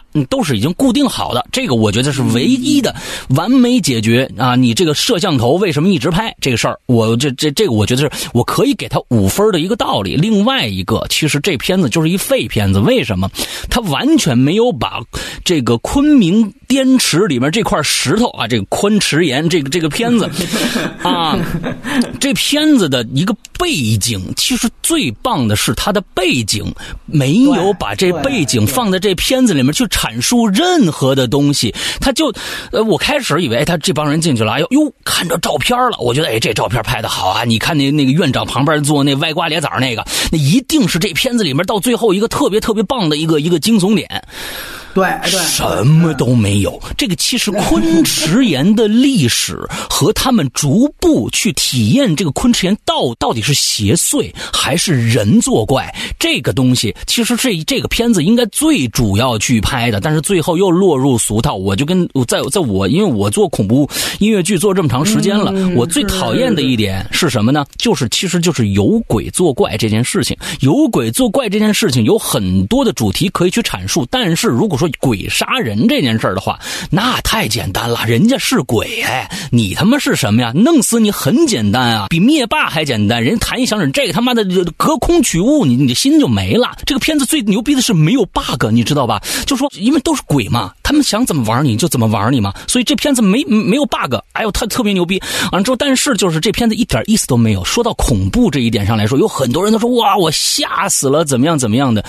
啊，吓尿了！这片子如果说大家你你其实就去看看这个《鬼影实录》，你去看看《鬼影实录》，你或者你就去算是你去看看什么《墓地邂逅》啊，还有什么《墓墓西地》啊，这些片子我觉得都比这强得多。就是那女的忽然变成一个大眼萌那段，我觉得哎，这是还挺有趣。剩下的念经，对对对对对，不对不对不对不对不对不对，那个哎，那个片子如果我给给他配一个什么《西游记》的音乐，那就是特别好的一段网络视频啊。完了之后，现在不让那个鬼畜了，不然 B 站上 绝对这段李信子绝对恶搞 成没错，没错，没错。所以我是认为这个片子呃最好的一点，当然我是认为拍伪纪实这里边真的需要解决一个问题，就是我为什么要拍？这其实呃过去有一个片子叫《超能失控》，呃那个片子我也觉得可以理解，因为它本身是一个具有超能力的人，他本身是个摄影师，完了之后他因为有了超能力才去拍，我觉得这些东西都可以。但是有很多的呃片子，那我觉得《鬼影实录》也是，因为它都是这种这个这个摄像头偷拍的这种镜头，他们都没有解决这个问题。就说我已经碰到这种事儿了，我为什么还要一直拍？那《昆池岩》这里面没有 bug 啊，整个片子都没有 bug，就是太无聊了。对，嗯，五分。嗯嗯嗯，哎，这挺有意思。K 先生。嗯，我我打四分吧。哎呦，比着比着低是吧？这来来来，嗯嗯，就就之前就是最简单的观感，之前跟波米也说了，我觉得受不了，全片都在看别人的鼻孔，你知道吗？就这个特别同意，就是刚刚那个施阳老师说的那个，就是他这片子，反正我就觉得就是装备特别洋气嘛啊，但是他也有废笔，比如那个航拍的飞机啊。哎，对，那个你你告诉我它起到了什么作用？没有没有任何作用，那就是秀装备嘛。然后就是刚刚施阳说的，没有文本的前史啊，就。就像红军过草地一样，就走着走着没有了。那个校长不知道干嘛去了，你知道吗？就是特别扯。我觉得这个东西，那你还不如不交代前史，我就进去就开始就鬼来了嘛，就就打鬼就好了啊。然后我特别不喜欢的一个就是他那个最后的强行制造一个戏剧冲突，就是那个队长啊报了一个阴谋出来，我要分钱啊，然后我我要冲进去。对对对，我觉得队长最大的作用反而是你就在监视器面前被搞死了。对，然后包。过他他他他在监视器面前之前，后面回看那路上说，哎，这这一二三四五六六个人，那怎么对对？对，我觉得你你做这个就完了，而且你就是一个上帝视角嘛，就告诉观众，哎，这边又发生了什么啊？我觉得这就够了，你为什么要给他加戏啊？强行加戏，而且就是就是很无聊，就是对。大概我觉得我觉得你说这点特别对。我前面看到这儿，我觉得挺好的，就是说他其实制造一个什么，就是说啊，鬼宅里边，然后外边，然后一般呢，观众。有一个就是说，所谓的跟观众默契是，鬼宅里边是危险的，然后镜头切到外边，是不是我能松口气？然后他前面呢就开始说，哎，我告诉你，这外边其实也不安全。你看这灯也灭了，这开始也跳闸，各种这画面。我说这可以啊，这外边到时候他这可能死在外边，这可能挺牛逼的。结果后来这哥们儿怎么死的？是他也冲进去了，在里边被搞死了。那你这你前面铺垫半天干嘛呢，大哥？而且这里面有个时空的问题，他在底下看到。呃，十分钟以后的他之后在里边完全没有时空的问题，这里边整个表达方式是一个混搭。对，就是说，毕竟这是一个直播体，他没有利用直播这个媒介形式这儿做出哎，没错，没错。这我觉得也是一个更大的问题，就是说，大家觉得他挺新意的，是说这次我不只是女巫布莱尔，对吧？大家都说伪纪不就是女巫布莱尔开始的吗？但是我说这不一样，就是说我这是直播，但是你发现你最后你退回来，他还是以女巫布莱尔，因为你没把直播这事儿你。当回事儿，没错，观众看到的是什么，他看到的是什么？其实这就里边有很多的文章悬念可以去做了。对对对，他唯一一个就是最后特别弱智的，就是最后那直播页面旁边那俩鬼也起来了！贞子致敬啊，日本贞子恐怖片致敬啊。对了，对对对对对，提两点啊，就是说有我也是给五分儿。这个现在韩国啊，就是因为大家也看到有出租车司机和一九八七那种片子，现在确实是话题性。韩国没有这方面电影审查呢，它现在这个政治这东西它呀泛滥，嗯。就是说任何类型，我最后啊我都可以拐到这上面来，就它跟中国现在正好一两极，中国是好多你得说的，他都不说，你这个呢是你你拍一鬼片儿，我也得往上贴政治热点，他这里最大一特点呢，其实是就是朴槿惠和他爸就是朴正熙。他这里头呢，就是你看开始他们在那咖啡馆的时候，就是说，其实有一人说他是政治小白，什么都不懂，那就说那朴槿惠你都不知道，对吧？提了一下朴槿惠，完了之后进去之后看到那个呃照片的，说其实好像是那个院长是呃总统颁过奖，那应该就是朴槿惠他爸朴正熙，那是一个韩国独裁者。就到这儿，我都觉得这可能就像施洋说，这他妈应该是一政治惊悚。后来完全没有，那完全没有。你跟我说，现在还有人在那生解读呢，说哪个鬼魂就相当于是哪个政要。你给我挑一三胖，我看看哪胖点儿的。你说这是金三胖，我看看。所有背景都是不完整的。你这里面提到的政治元素和你真正吓人的这个方式，说最后那鬼贴在他后边。这没有任何关系。这片儿特别红，后边还有导演访谈，好多登出来。导演就说我这片儿其实是他妈反思这个独裁时期什么的。我操！我就说你这真真他妈，人家真正严肃的拍的，应该对应该过来给你俩嘴巴。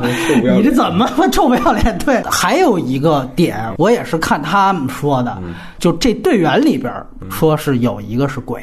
啊，说告诉你，这是导演埋了一大反转，说有一女的，就是他不是仨仨女队员，对，其中有一个女的是鬼，啊，完了还说这个这大反转，他打算一辈子都不告诉观众，就是让大家自己去去解读去。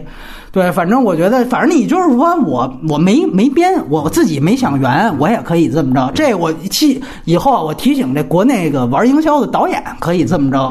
比如说，哎，比如徐峥在拍什么剧，我说我告诉你，我这里边我演的是鬼，但是我呢，我就不告诉你们，哎，我让你们自己踊跃报名，你们参加，哎，你们谁说的好，哎，你那个我给二百块钱，哎，我微微信发一红包，对吧？你这东西我操，陈正道开豆瓣开帖解释 bug 的问题，我觉得都够过分的了。这我觉得还是人家韩国人 这个营销反正对对对对，不用解释，直接我就是这么拍的。哎，对，哎，就是你你这你能想到吗？这他妈反转你想不到哎？这里有一队员愣是鬼，我操！就这这这我反正我惊呆了。这反正大家有兴趣呢，就是这说给听众听，大家有兴趣可以搜一搜。完了，但是哎，我在这儿提及一个，觉得大家可以关注一下的，因为现在还没有资源，是今年圣丹斯系，因为我们思源去了圣丹斯，有一个爆款影片叫做《网络迷踪》。哦，这个我听说片子这个了。呃，听说这片子吧，他这个也是真真正正的，可能才是利用直播拍的一个恐怖片。然后他呢，其实是就是说女儿失踪了，因为这个预预告片里就有啊，但是。到底怎么回事儿？这个后边也是一个巨大悬念，大家有兴趣，因为是中字预告，可以看一看。正好他那个主演的那个人是一个亚裔明星，是《星际迷航》里边演苏鲁的。哦，等于这算是一个，就是也是熟脸儿，大家一看就知道是他。嗯，完了之后，特别像郑恺那个是吧？据说是在就是圣丹斯是零差评，据说是、哦因为现在他改了那个中文片名，而且出了中文物料，也不排除可能引进。北美目前是八月份会正式上映，我觉得九月份内地不上，资源肯定也出了。这片呢被索尼买下了。呃，我看了他那个预告片，这个概念，反正他也没说清楚这事儿，但是我觉得他有一个点好像是呈现出来了，都以为女儿是一个跟大家特别玩得来的，但是一失踪发现大家根本不认识这个人，基本上等于这里边可能就有一个反差，好多人他可能在朋友圈里是一个样子，但真实实际上根本不是这样。如果你把这个东西呈现出来，那你是利用现在网络时代，对吧？我们说这种人的多面性，包括朋友圈这种说几层人格嘛，不是有那种文章，我觉得是挺好，推荐大家算是期待一下。最后一个吧，我们说说这个黑夜造访，特别有意思，这个北美口碑特别好，中国这豆瓣五点几分，这个 K 先生没看是吧？那就施阳跟我，咱们俩来聊一聊，来。我可能这片子给的最高七分，它的整个设定就是高级的。首先还是一个病毒危机嘛，那么这个病毒危机，首先我觉得它牛逼的一点就是说，我告诉你是一个病毒危机了。完了之后，为什么我刚刚说寂静之地它的 low 就 low 在它第一幕镜头这怪物就出现了，这个呢是一直不告诉你它最后能怎么着。那么虽虽然这片子一开始爷爷就就已经死了，而且是那种就全身溃烂，他会不会变成僵尸没说。完之后是还说他只是染了这种病。毒毒以后就是只能传播病毒，没说这全部靠你观众的脑补来想这件事儿。我认为他《黑暗造访》这个名字写的非常有趣，就是说在里边我特别喜欢他的镜头，就是说他一直是一盏灯在黑暗里边，哗从那边摇过来，不管是在外景还是在内景，他所有的那种灯影的效果，就是跟那种那个影影绰绰的那种感觉，那种营造气氛啊，我觉得是已经是非常非常，我特别喜欢这种。那个爸爸拿着一把枪，他只有前面的追。光光能打到前面这这一块但是你只要一回过头对着镜头，后面就是黑的了。但是你如果再转回去的话呢，是不是按照普通的恐怖片后面会多出一个什么东西？所以有很多很多的这种呃氛围营造，让观众一直是提心吊胆的。我喜欢这样的东西。而在这里边，我觉得更重要的其实就是人与人之间的关系。我觉得这里边所有人都在撒谎嘛。这里面有一个最大的一个问号，我好像我不知道是我看漏了还是怎样。因为孩子是一个纯黑人，妈妈是一个纯黑人，爸爸是一个纯白人，他们之间到底是一个怎样组成的家庭？好像片子里面一直没说。我开始一直认为这一家人是为了保护自己，所有他们的动机我都可以理解。但是有一幕的时候，那幕戏我觉得特别特别的精彩，就是他救的这个人和他去喝酒那一段。昨天晚上我反复看了两遍，他是里边揭露了两个。大的一个问题，第一个问题，我开始是认为，最开始这男的接他老婆那一段，就不是死了俩人吗？那俩人到底跟这男的有没有关系？在这段戏里边已经确凿了。但是这里边有有一个光影闪烁的几个镜头，让我觉得不寒而栗，就是他进屋的时候拿酒那一段。闪过了几张照片那照片上谁都不是。那个男的曾经问这个男主说：“哎呦，你们这个房子太好了。”那个男人说：“哦，是吗？”所以我认为这房子是他们抢的，他们把前屋主全都杀了。这起码不是他们的，对对。所以那一段戏让我不寒而栗。那么这一家人到底是一个什么感觉？我甚至认为这个白人男的和这两个黑人到底是一个什么样的关系？所以这个片子里边充斥了大量的没有交代，可以通过。细节去让观众脑补的一些想象的一些人性阴暗面的地方，导演最高明的就是没有告诉你，他让那小孩闭上眼睛，到最后爸爸把这仨人全都杀了以后，那小孩是不是得病了？他只是让他闭上眼睛，可能这里面就有想象空间。其实这黑暗造访，并不是说人有有可能是说的是这个梦。这黑孩子这梦，几场梦都挺有说头的，所以我是认为这个我是特别特别喜欢的一部。不足的地方，我我觉得有一些。人与人之间的交流，更多是表演上的一些东西造成的。我大概是六点五分吧，它其实更多偏悬疑。就像刚才施阳提到这些照片这些东西，其实全悬疑点。很多人可能一听《黑夜造访》，这奔着鬼来的，他是当恐怖看。这个节奏非常慢的一个悬疑片，需要你静下心来的。可能很多人就觉得我操，这是什么呀？讲了半天啥啥都没有，对吧？你这没有感官刺激，对吧？这个东西，其实这个片子我看前三分之一的时候，我觉得，哎，这其实挺像《母亲叹号》。不说那后边的那些什么地球吧、环保的这些，它最表面的就是说，说白了就是这有一个到底此屋是不是我的？它其实是一种非常强的侵入感的营造。而如果他后面还有一个反转，就是说这个压根儿他们这个房子就也是他们进来的，一下子对于观众来说，这个观感也是一个反转，因为原来我们都是跟着这一家子共情的，觉得他们家被侵入了，但其实这压根儿不是他们家的，你一下子会觉得我操，这个情感是双重的，这个不寒而栗的感觉是非常强的。我觉得是他靠悬疑点全都做出来了。还有一个就是它里边比较大特点，其实说白了，它就是人，就你可以说他们都说谎了，但他们也都不是恶人。他们都是普通人，就是你可以说就是这种在灾难片的环境下，他逼的逼成这样。但是呢，最后却是互相残杀的这么一个过程，很多人性纠葛是在这儿。但是呢，有很多奔看撕逼的呢，又觉得他这个矛盾又简单了一些。就这里，我有另外一个对比片呢，就是《伊甸湖》，它其实所有恐怖点也都是靠几伙人，首先猜忌，然后最后就开始那个可能他那个就节奏和所谓的狗血点，就是十分钟一个，这个可能压根儿我们说觉得比较强烈的就是啊，从喝酒那段完了到后来就是最后那场开门的戏，就可能最重要就是这俩。一方面可能他说我这叙事节奏就是不是类型片的，但另外一方面我们也想是不是编剧他编到这儿也没想出更多的精彩的东西，他绝对是及格分以上的。施阳刚才说的那个，就是说他视听语言在这一步上也非常好。啊，这个是毫无疑问的，尤其它就是说有源光源的使用，呃，尤其是就是对于看惯了恐怖片的人来说，没有什么，这本身就像我们自带一颗钉子，你一定觉得它得扎，但是它最后没扎，但是它确实这个悬疑点一直挂着我们。那你对于平常就不怎么看这类片子的人，就是他压根儿不带这心理，就是我操，太闷了吧，什么玩意儿？这个照了半天啥都没有，嘛呢？这其实就是一个，也是看你要什么。所以说，反倒注重视听的。这些片子在内地它不太占优势，然后另外一个呢，我在这儿也推荐一个，就是原来我跟施阳也聊过，他在身后那个导演，他今年有一个新片儿。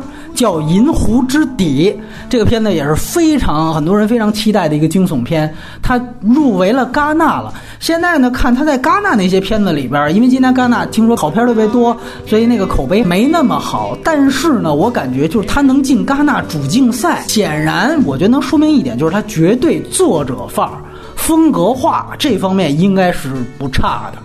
啊，否则的话，你说一个偏惊悚类、恐怖片类的，怎么能进戛纳啊？而且也是大明星，我们说是第二代蜘蛛侠。加菲啊，他来主演的啊，也算是比这个他在身后是有一鸟枪换炮，起码我觉得他在身后，我们之前尤其施洋，我觉得是更喜欢的。在这儿，我觉得去年有个无名女尸还不错，《电锯惊魂八》，那我觉得就就看看呗，反正看了那么多部了，看看呗。能看美剧。我其实在这儿，哎，对，啊，对对对，完了之后，我这其实有一部片子，但是这这片子老了去了，我特别想好啊，这个推荐这个推荐给大家，《鬼婆》。啊哦，心疼奸人的啊，六四年，六四年完了之后，我是在电影资料馆看了这部片子，没有字幕，是一个现场翻译，同声传译的女的在旁边说一句话，我给你翻译一句，说一句话给你翻译一句，就这样，最后看完这部片子全场起立，而现在前一段时间刚刚有了缘。所以呢，鬼婆特别值得大家去搜一下看一下。这个片子呢，C C 出了，所以你就想想它的艺术价值有多高。当然，这个心疼奸人也是日本的大导了。你要熟悉日本电影史，这个就毫无疑问。好像忠犬八公就是心疼奸人写的，你能想象？是吗？行，就刚才我们提到这两部新片儿，我不知道两位是不是也期待啊？再说一遍，一个是这个，呃，这个刚才提到的。Because I'm still in love with you. I wanna see you dance again because I'm still in love with you. On